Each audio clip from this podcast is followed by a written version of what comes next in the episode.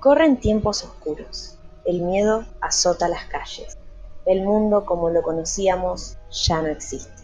El día de brujas ha llegado. Halloween está aquí. Las historias de terror ya no nos asustan. Le perdimos todo temor. Ninguna película podría reproducir jamás los escalofríos que nos han producido las noticias de Oriente. Un virus ha viajado desde lejos, ha traído una enfermedad invisible que contagia en masas y una tos que se ha convertido en un arma mortal. Los besos, los abrazos y las caricias son declarados peligrosos para la salud. Los bosques y montañas arden, provocando un humo que no deja respirar. Los cines están cerrados. Nadie puede reunirse. Y lo peor todavía no llegó. El mosquito se acerca. Año 2020. Próximamente en Netflix. Bienvenidos fuerveros, fuerveras a un nuevo episodio. En esta oportunidad un episodio especial porque vamos a inmiscuirnos en el mundo de Halloween, en el mundo de las brujas. Vamos a hablar sobre ese cine de terror, ese cine terrorífico, espeluznante que te pone los pelos de punta. Esto es por podcast. Nos dedicamos a analizar cine, a analizar series. ¿Por qué? Porque es lo que más nos gusta y lo disfrutamos en el proceso. Chicos, chicas, este año fue un año de terror, es propio de, una película de terror lo que estuvimos transitando. Fue terrorífico, terrorífico todo este 2020. Vivimos eh, días, seguimos viviendo días horribles. Creo que pasamos de todo y ojalá no se, calme un poco la cosa, ¿no? Sí, pasamos de todo, pasamos eh, abejas asesinas, todavía tenemos incendios, ahora hay una invasión en nuestra ciudad de unas moscas medias raras como que esto se va, igual como que se va eh, renovando, o sea, como siempre hay algo nuevo que va pasando en el año. Yo para mí en noviembre cae Godzilla a destruir un par de ciudades, así tranca palanca. A mí no me queda claro si esto es una película o una serie de varias temporadas. ¿Cómo, ¿Cómo lo podríamos catalogar? Porque podría ser una película, ¿no? Eh, año 2020, en el año de la pandemia y demás, o podría ser una miniserie de 10 capítulos donde vamos retratando cómo la gente va sufriendo y llegando a la locura con el pasar del tiempo. Espero que una película nada más. Yo me lo imagino como una saga de películas, porque cada mes es bastante pesadito también por sí solo. Puedes decir que una peli se llama Enero, la otra Agosto. Uh, es buena agosto 2020. Si tenemos que, preguntarnos quién dirigiría esta película del 2020, creo que Ari Aster sería el hombre indicado, que es el director de Midsommar, porque es claramente una película de terror psicológica lo que estamos viviendo día a día. Para mí la dirigiría Michael Bay, que es el que hizo Transformer, porque no sé, veo muchas similitudes con Transformer en toda la, la locura que estamos viviendo también. Y aparte vendría muy bien tener un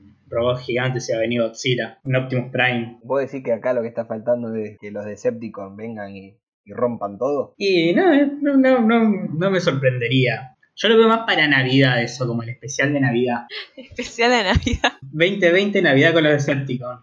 Lo tiro. Yo quiero, quiero decirte a vos, oyente, oyenta, oyenta, está bien dicho, mm. no sé, pero lo voy a decir igual.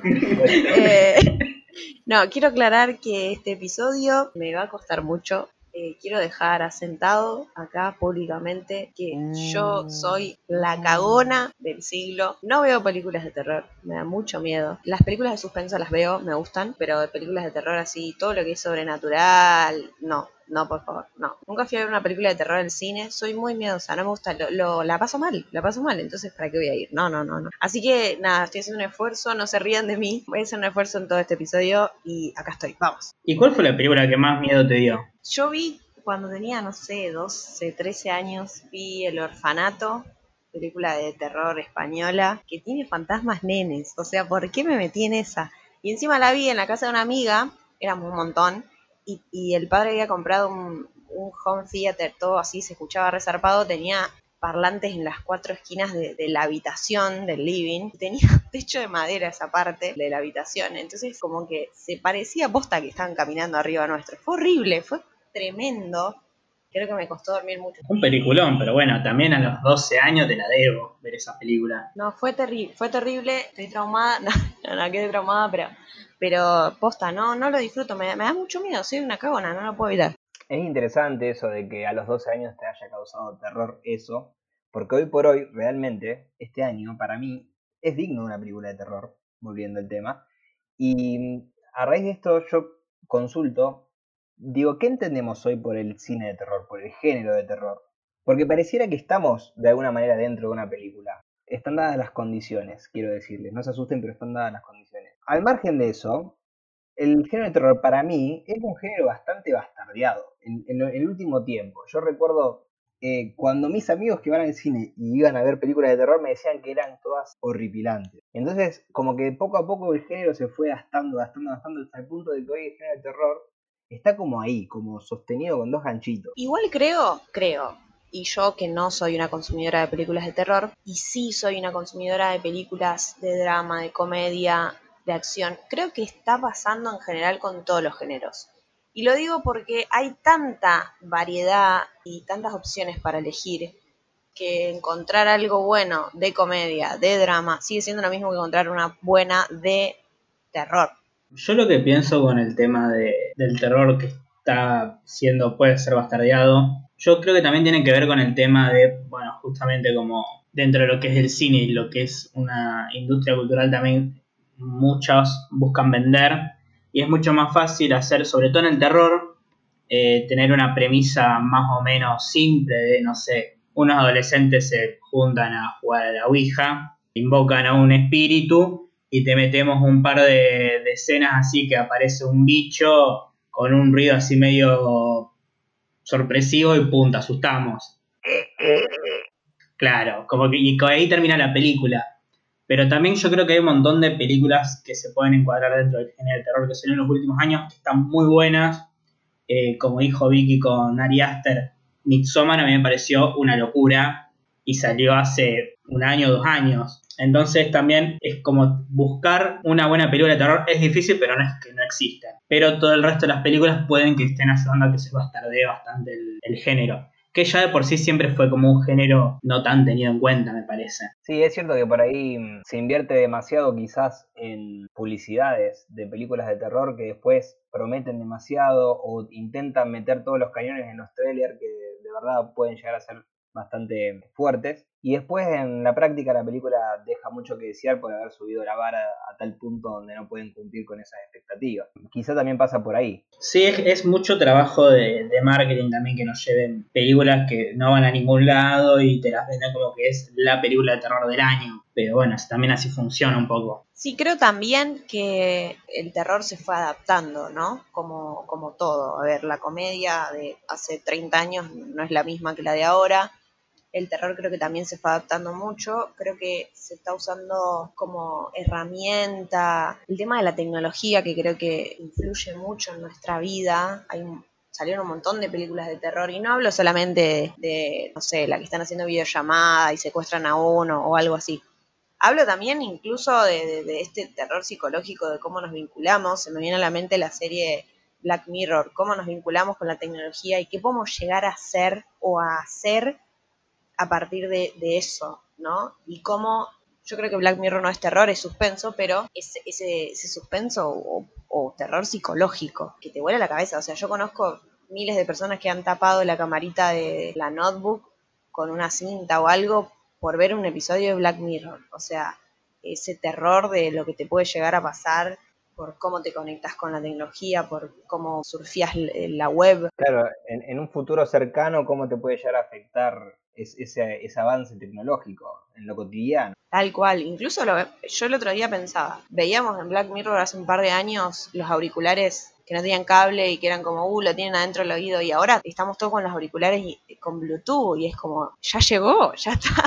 o sea, de a poco vamos cumpliendo esas profecías que Black Mirror tiró ahí, que sembró. Y eso es un poco ahí un, un terror psicológico, en otro nivel hablo, ¿no? O sea, no comparo con Midsommar, es otra cosa y aparte está apuntado a otro público, me parece, otro sentido de consumo, pero creo que apunta a eso, a llenarnos la cabeza con todas esas preguntas y decir, chao, paranoia, vamos a terminar así. No, y con respecto a esto de la tecnología, para mí tiene que ver este miedo de eh, que ahora justamente eso, vivimos ahora con mucha tecnología, pero también como ese futuro incierto de qué va a pasar en un futuro, no se van a levantar los robots y nos van a matar a todos, o, ese miedo de, o incertidumbre que nos da también el futuro. Y bueno, volviendo a esto del, 2020 como película de terror, este año salió una película de terror que se llamaba Host, que trata de un grupo de, de amigas que van a hacer como una sesión de espiritismo a través de Zoom. Y lo que me llamó la atención es que se grabó, creo que en uno o dos meses, muy poco tiempo en este contexto de pandemia. Y es una película que dura creo que 45 minutos porque es lo que dura una sesión de Zoom sin usar Premium. Entonces, es toda una captura de pantalla de esa reunión de Zoom. A mí me pareció buena la película en ese sentido, la historia no me copó tanto, pero me llamó la atención con la rapidez que hicieron la película y como que ya en el mismo año de la pandemia ya sacaron una película con el tema de pandemia. A mí lo que me pasa con esto y lo que veo acá en lo inmediato es que me parece, me da la sensación de que eh, estos futuros distópicos tecnológicos a veces mm, nos causan determinada incomodidad o determinado eh, malestar por el hecho de que lo vemos cercano, lo vemos próximo, digo, eh, de acá a dos años, como decía Vicky, vamos a tener capaz algo en la retina que vamos a poder ver dónde está un libro en una biblioteca sin tener que buscarlo, digo, esos tipos de avances van llegando y al ser algo tan próximo, tan tan que es cotidiano, digo que es un avance progresivo, quizás lo sentimos con ese cierto temor de que en, lo pronto ocurra. Cosa que no me pasa, por ejemplo, con los alienígenas, con los extraterrestres. Películas de terror nunca me causaron tanto terror en esa línea, eh, o, tanto miedo, por, por eso mismo, por la distancia que hay entre un tema y el otro. Después debe haber gente que le teme más al tema de los exorcismos, o al tema de los demonios, o de los fantasmas, porque quizá tuvo una, experiencia en su vida más ligada a, lo religioso y determinados temas le causan más angustia, más incomodidad. Entonces es como que siempre el terror depende también en parte de, las experiencias de cada uno y cómo uno experimente en su vida determinadas motivaciones que después hacen que uno llegue a la sala de cine y tenga sentimientos por la película distintos según lo que ha vivido, ha experimentado. Creo que ahí está la clave para diferenciar lo que es el terror y lo que es el suspenso, que son las experiencias que generan, que, creo que no es lo mismo la experiencia que, te genera ver una película de suspenso, donde no sabes qué está pasando, donde te da como esa ansiedad, a una película de terror donde creo que el objetivo es como que te dé miedo, que te dé angustia, que te dé pánico, digamos. Entonces está buena esa, esa diferencia y que quizás, no sé ustedes qué piensan, pero se va adaptando y cada película quizás tiene un poco de, eso, tiene un poco de miedo, tiene un poco de terror, tiene un poco de, suspenso. Sí, para mí eso es lo que también hace muy rico una película. O sea, es muy difícil encontrar una película de terror pura una, una película de suspenso pura, pero muchas veces salen muy buenas cosas de la mezcla de géneros para mí sí, o sea, una de las claras diferencias son los sentimientos que genera el terror y el que genera el suspenso. Y también otra cosa que me parece importante es como que en el suspenso siempre hay un factor irresuelto en, la trama. Es como que vos, vos ves una película de suspenso y sabes que hay algo que está mal, como que hay una pieza al rompecabezas que no encaja. Y eso es lo que creo que es lo que te hace como, como que te molesta y querés saber qué está pasando. Que para mí esto es un ejemplo la película Perdida, que actúa Ben Affleck, es un claro ejemplo de del género de suspenso porque estás toda la película queriendo saber qué pasa porque sabes que hay algo que está muy mal lo que estás viendo. ¿Qué película? Peliculón. ¿Qué película es esa? Peliculón. Sí. Pero es eso. Pero para mí es eso, como es el suspenso puro porque siempre que sabes qué está pasando, vos sabes que hay algo que está mal en lo que estás viendo. En cambio, el terror, creo que lo que más te genera es como una impotencia o puro miedo de lo que estás viendo. A veces que también muchas películas de terror lo que, lo que utilizan es como una especie de shock visual de, no sé, pasan cosas muy sangrientas y vos como que te da miedo que te pase, que pase eso porque vos decís, uy, qué bajón lo que estoy viendo también. Claro, pero eso es como más recurrir al gore, recurrir a, la sangre, al hueso, al, al, músculo desgarrado, a lo cochino, al vómito. Digo, esa, esa parte, esa forma de asustar es como que, bueno, es válida porque claramente lo han usado durante años. Sí, sí. Pero mm, bueno, y es verdad, a algunas personas quizá le- eso le, le genere más terror, más pánico, más rechazo. Claro, que por ahí tampoco lo gore o la, o la sangre, sino también por ahí eh, cosas grotescas o bizarras también puede ser. Que en ese sentido, por ejemplo, Midsommar para mí tiene mucho de, de lo grotesco a veces en, en la película, que no es gore, es bastante, es una- bastante grotesco y te genera como un shock, sobre todo porque también la película tiene como una armonía visual que es como todo muy iluminada, muchas flores, muchas cosas así, que de pronto te aparece una imagen y quedas como medio recalculando y puede que te genere mucha incomodidad o a mucha gente le puede llegar a generar miedo también. Porque también convengamos que ese tipo de, de sentimientos o emociones son bastante subjetivos, como decías vos antes. Ya que estamos, vamos a aprovechar para decirle a los poroleros y poroleras que están escuchando que esa película que estamos nombrando, Midsommar, es obligatoria para ver lo último, en mi opinión, lo último de- del terror bueno. De lo más interesante para ver en el género, se llama Midsommar. Es una película dirigida por Ari Aster, como dijo antes aquí la susodicha Virginia Lotero, y protagonizada por Florence Pugh. Eh, está muy interesante lo que se propone, una experiencia así con entre jóvenes que se, que se meten en una comunidad eh, religiosa, ligada a lo espiritual. Muy recomendable, altamente recomendable, para encima, encima ver una película en donde la luz es todo el tiempo el protagonista, algo que no es muy común en el género.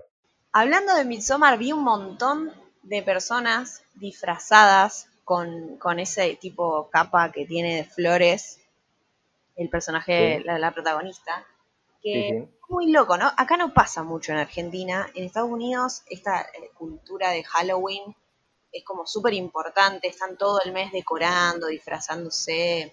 Bueno, y y más en, lo- en los niñes que salen y, y van a juntar caramelos y demás. Yo lo veo como muy loco porque acá no pasa y allá es súper importante. Incluso lo loco es que nosotros consumimos películas de Halloween desde que somos chicos, pero nunca lo hacemos, nunca no lo hacemos acá. Estoy pensando incluso en, series de comedia, como, no sé, Brooklyn Nine-Nine, que hacen episodios especiales de Halloween, películas como Hocus Pocus, que acá se conoce como Halloween o Noche de Brujas, que lo vimos desde chiquita, a mí me encantó, peliculón, que, te- que es como una comedia media musical, pero trata sobre Halloween.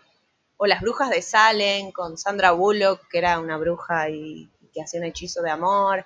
O sea, vivimos, nos criamos con películas sobre Halloween y no lo festejamos acá. Es muy loco eso. Sí, como que nuestra cultura no, no, no asimiló bien Halloween, o sea, no, no todavía no se impregnó del todo, ¿no? No. Eh, llegó, llegó claramente que llegó, porque si no no estaríamos hablando de esto, pero no lo festejamos, no nos vestimos, no salimos a pedir caramelos, podríamos, pero todavía no. Bernie tiene pinta de haber salido a, a pedir caramelos y decir dulce y dulce truco. No, yo sí vengo de, de Pergamino, allá Margo y Retruco.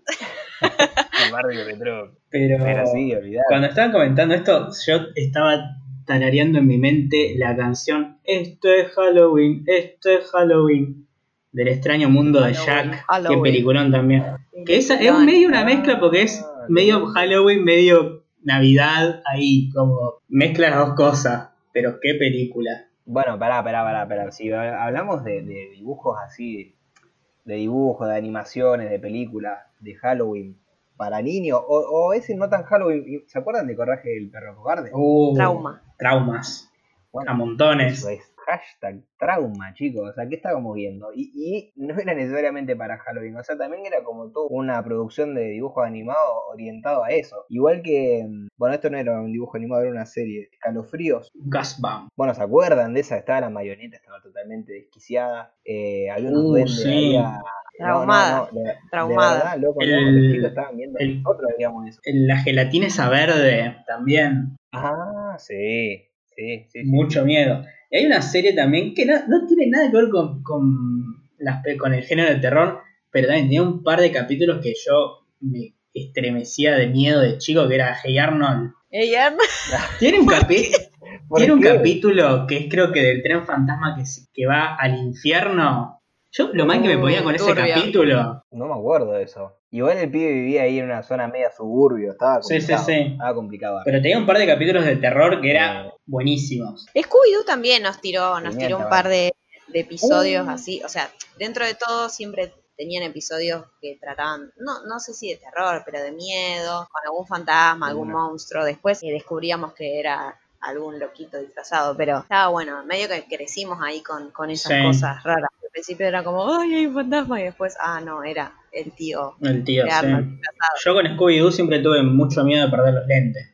Es verdad, Vilma. Vilma era re inteligente, pero no se daba cuenta que si se ponía unos ganchitos no, se- no perdía los lentes. Muy loco. Igual lo interesante es ver cómo tanto Scooby como Coraje el perro cobarde, y debe haber otras tantas más, arrancaba con toda una atmósfera de terror, te, te hacía- te la hacía pasar mal en algunos momentos, pero después siempre tenía como su lado positivo, le podías encontrar la vuelta. Bueno, de escalofrío no digo lo mismo porque no me acuerdo muy bien, me parece que había algunos capítulos que terminaban con personajes muertos y esas cosas. Sí, era mucho más turbio. Sí, sí, sí. Pero bueno, tenemos entonces la, la- por otra parte la contrapartida es que había dibujos más pedagógicos que incitaban a, a los chicos a, a ver un poquito. Incitaban a los chicos a hacer rituales. Como también fuimos evolucionando en comunidad y llegamos a series como un poco más para adultos dentro de este género de terror. Yo, por ejemplo, la última que vi fue Ratchet, protagonizada por mi querida Sarah Paulson, que es, es justamente esto que estábamos hablando antes de un- una buena mezcla de el terror con el suspenso. Porque es, tiene un equilibrio muy, muy positivo en ese sentido, como que tenés una buena dosis de miedo, una buena dosis de susto y una buena dosis de qué carajo estoy viendo. Pero vos me la recomendás. Yo la súper recomiendo, aparte la estética que tiene esa serie es impecable. Pasa que yo tengo una premisa. Para mí, las películas de terror son mucho mejores, más fuertes que las series de terror. No No, conozco series de terror buenas. Buenas que vos decís, me asusto todos los capítulos, salto, tiro por oro hasta el techo, lloro en un rincón pidiendo auxilio, al borde de la locura. No conozco series así. Bueno, yo acá me calzo los guantes. Mira, A ver,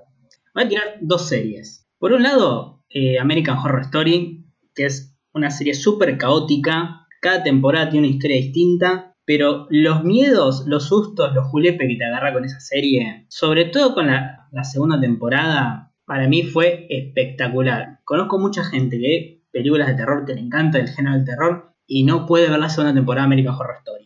Fuerte. O sea, te lo tiro, es un hospital psiquiátrico, monjas, gente que no tendría que estar ahí y nazis no, en ese combo. qué cóctel. Ouch. Está complicado. igual. Y está complicadísimo. No te metas ahí.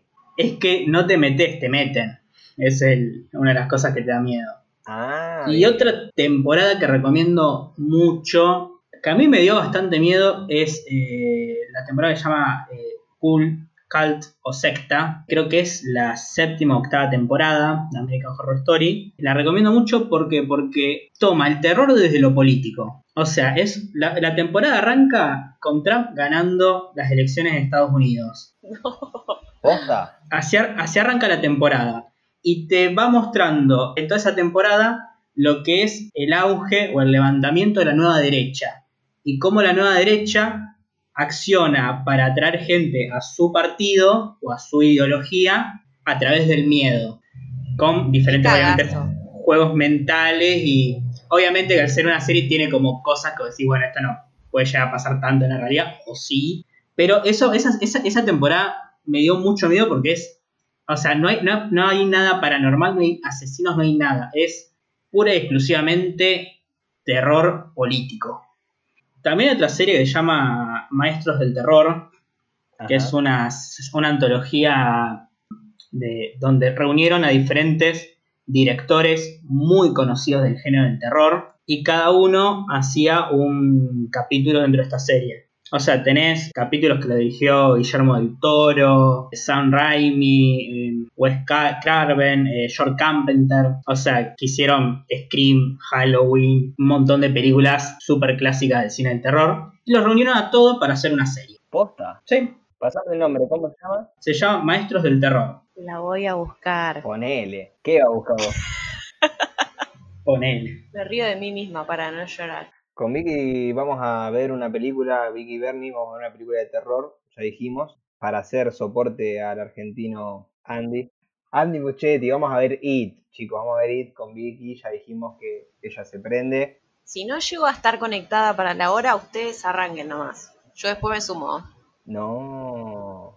Yo, Desconfío un poco. Sí, yo también. Ah, Por la duda no le encarguemos el pochoclo a ella.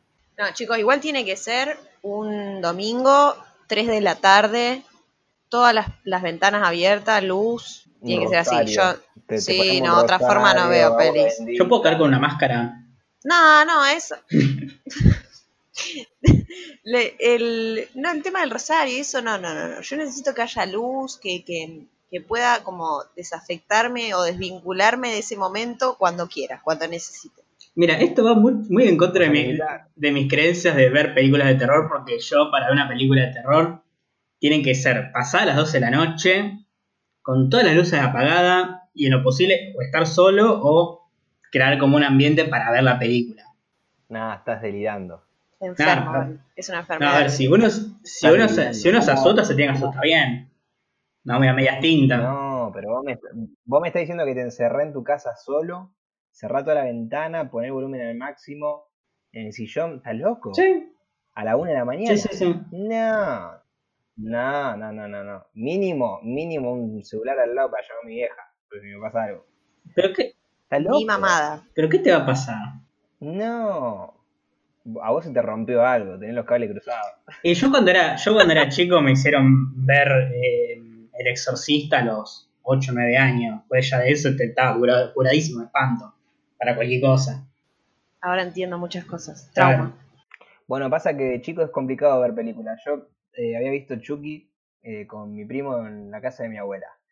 Eh, esa noche llego a mi casa y no sé si tiene algún recuerdo cuando iban a dormirse de chico, pero cerraban los ojos y veían figuras verdes atrás de la puerta, eh, arriba Sí. del techo. Bueno, de repente flasheo que estaba Chucky como si fuera eh, arriba de un mueble a la derecha. No, no me daban las patas para correr, salté y en ese momento dormíamos todos en la misma pieza con mi viejo, le pisé los huevos así de lleno, no sé qué era, el loco saltó, gritó, yo me, yo grité peor y bueno, prendió la luz no estaba Chucky, pero me comí una cagada pedo. Hubiera preferido que Chucky me matara porque la cagada pedo que me comí fue magistral. Pero bueno, no, por eso, no, no le hagan ver películas de terror a los niños. ¿Por qué esa, esa, e- e- e- ese cliché? No, para mí es como el lo que no te mata te fortalece. Mejor que es arrancar de chiquito para después poder tranquilo. No, no, no, no, no. Hay formas de arrancar y formas de arrancar. Vos le podés poner coraje al perro cobarde al pibito o a la pibita y, y- y que vayan viendo de a poquito cómo va, ¿me entendés? Subiendo, mejorando la trama y, que hay cosas que terminan bien, no todo tan malo. Y después, bueno, cuando es más grande le ponés el exorcista. Pero no a los 12 años, no a los 8. Pobres cerebros. O atrofiados. arrancar por un slasher, que son más tranqui por ahí. ¿Qué es el slasher?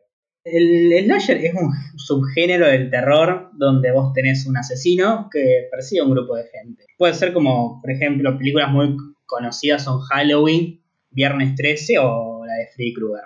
O yo sé lo que hicieron el verano pasado, esa la vi también. Uh, peliculón, Vamos. peliculón. O Scream. Esa la vi, loco, la vi. Fueron cuatro películas que yo vi.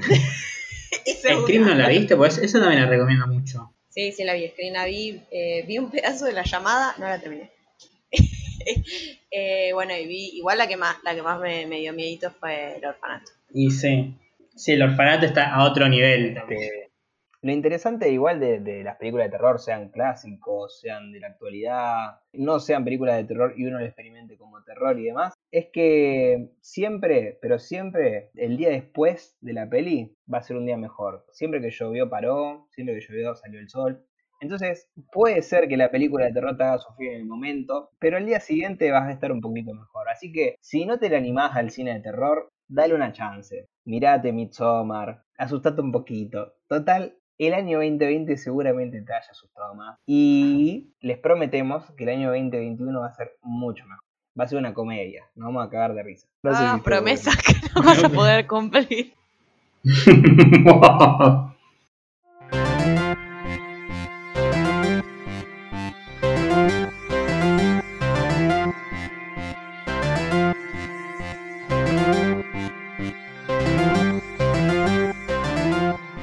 Gracias pololeros y pololeras por escucharnos. Recuerden tener siempre ajo a mano, algo de plata y no olviden dormir con un ojo abierto. Este fue nuestro especial de Halloween. Bye.